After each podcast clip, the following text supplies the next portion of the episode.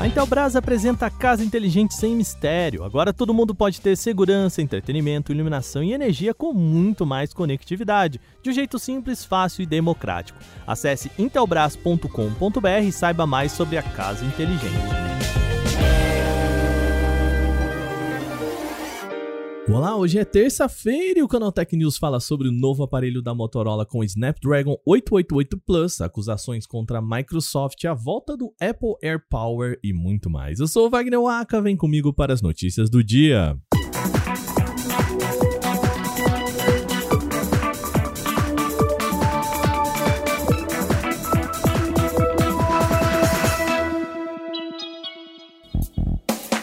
Bom, o programa de hoje começa com uma possível novidade da Motorola. A empresa pode lançar um novo modelo topo de linha embarcado com o chip Snapdragon 888 Plus. Segundo o informante Digital Chat Station, o aparelho deve ser o Motorola Edge S30, voltado exclusivamente para o mercado chinês. O visual do celular vai incluir um discreto módulo de câmeras que é pintado da mesma cor do dispositivo ali na parte de trás para abrigar três lentes, além do flash em LED. De acordo com o informante, o aparelho vai contar com tela em Full HD de 6,78 polegadas e taxa de atualização de até 144 Hz. O ponto alto, como já citado aqui, é o Snapdragon 888 Plus como plataforma como chipset do aparelho. A bateria, segundo a publicação, deve trazer 4.700 mAh com suporte para carregamento rápido de até 33 watts por meio de entrada USB tipo C localizada na parte de baixo do aparelho. Ele não vai ter leitor de micro SD ou porta 3,5, aquela chamada P2 para fone de ouvido, mas as conexões sem fio incluem Bluetooth 5.2 e 5G. O informante também não traz detalhes além disso, mas é esperado que o modelo conte com 8 GB de memória RAM e 128 de armazenamento interno. O Digital Chat Station não disse como teve acesso a esses dados, sendo que a Motorola também ainda não confirmou tais informações. Bom, a Microsoft está sendo processada mais uma vez na Europa. O motivo seria a acusação de comportamento anticompetitivo forçando o uso de OneDrive, Teams e outros programas do Windows 10 e Windows 11. Segundo a reclamação, essa atitude vai além de divulgar os próprios serviços, pois a obrigatoriedade faria com que o usuário ficasse sem opção de escolha. O processo é comandado pela Coalition for the Level Playing Field, uma união de empresas e organizações não governamentais sediadas na União Europeia e lideradas pela companhia de hospedagem de nuvem Nextcloud. O problema estaria no fato de a Microsoft valer-se da sua posição no setor de sistemas operacionais para acabar com concorrentes no segmento de bate-papo, serviço de nuvem e videoconferência. O documento foi enviado para a União Europeia e ainda deve ser apreciado pela comissão responsável no continente, ainda sem data para que isso aconteça. O Canaltech também entrou em contato com a Microsoft e não recebeu o posicionamento da empresa até o fechamento deste podcast. A Apple pode reviver o AirPower. Para quem não se lembra, esse é o carregador sem fio que a maçã chegou a anunciar, mas cancelou o projeto por conta de muitas falhas do produto, isso lá em 2019. Só que o analista de mercado Mark Gurman aponta que a ideia não foi jogada completamente fora. Ele relata que as suas fontes disseram que o novo aparelho estaria sim em desenvolvimento. Esse possível novo AirPower seria parecido com o antigo, oferecendo uma base plana na qual celulares e vestíveis poderiam ser recarregados livremente. A dificuldade anterior da empresa foi alcançar um sistema de gerenciamento energético capaz de entregar energia de forma inteligente sem sobrecarregar os gadgets de baixa potência. Segundo o analista ainda, outro projeto no mesmo caminho seria o de recarga desassistida.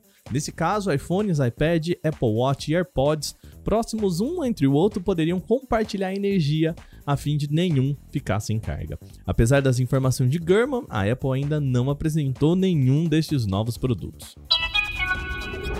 Agora vamos para um alerta. Uma campanha de malware bancário em grande escala já atingiu mais de 300 mil usuários do Android na Google Play Store.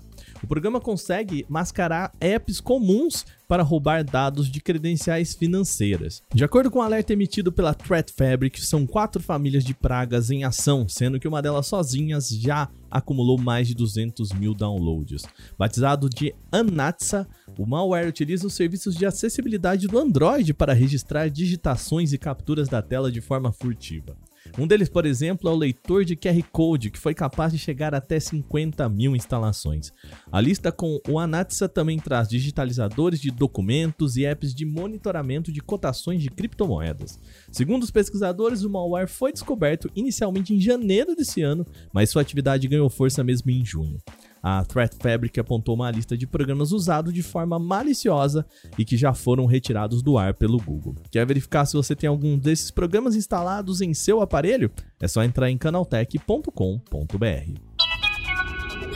E agora a gente fecha o programa falando de SpaceX. O fundador da empresa espacial Elon Musk enviou um e-mail a funcionários em que descreve uma crise na produção dos motores Raptor. Musk cita que a companhia pode inclusive enfrentar um aspas, risco genuíno de falência, aspas, caso não consiga alcançar a taxa de voos a cada duas semanas com o foguete Starship, esperado para começar a voar no ano que vem. Atualmente a companhia passa por problemas relacionados à produção de motores Raptor que equipam o Starship. Musk havia planejado fazer uma pausa no final de semana do Dia de Ação de Graças lá nos Estados Unidos, mas esses problemas fizeram mudar de ideia. Aspas, infelizmente a crise da produção dos Raptors é muito pior do que pareceu algumas semanas, fecha aspas, escreveu Musk no seu e-mail. Recentemente, Will Helsley, vice-presidente sênior de propulsão da SpaceX, deixou o cargo no qual trabalhava diretamente com o Raptor. Segundo Musk, uma análise do projeto após a saída dele revelou problemas mais graves do que se esperava. De acordo com o Musk, caso os novos motores Raptor não sejam confiáveis e produzidos, não será possível lançar o Starship no prazo previsto e, bom, consequentemente, a nova geração de satélites Starlink também poderia ser afetada. O e-mail foi finalizado com aquele alerta sobre o risco real de falência caso não seja possível realizar o lançamento do veículo no ritmo proposto por Musk. A SpaceX espera fazer um primeiro voo orbital não tripulado com o Starship só no ano que vem. Muito bem, essas foram as nossas notícias de hoje. Lembrando que você pode entrar em contato com a gente pelo e-mail podcast@canaltech.com.br. Manda a sua sugestão, comentário, o que você quiser. Esse episódio foi roteirizado, editado e apresentado por mim, Wagner Waka, com a coordenação de Patrícia Gnipper. O programa também contou com reportagens de Alveni Lisboa, Vinícius Mosquen, Eduardo Monken, Felipe Demartini e Daniele Cassita. A revisão de áudio é da Mari Capetinga. Agora a gente encerra o Canal Tech News de hoje. Amanhã tem mais por aqui. Até lá!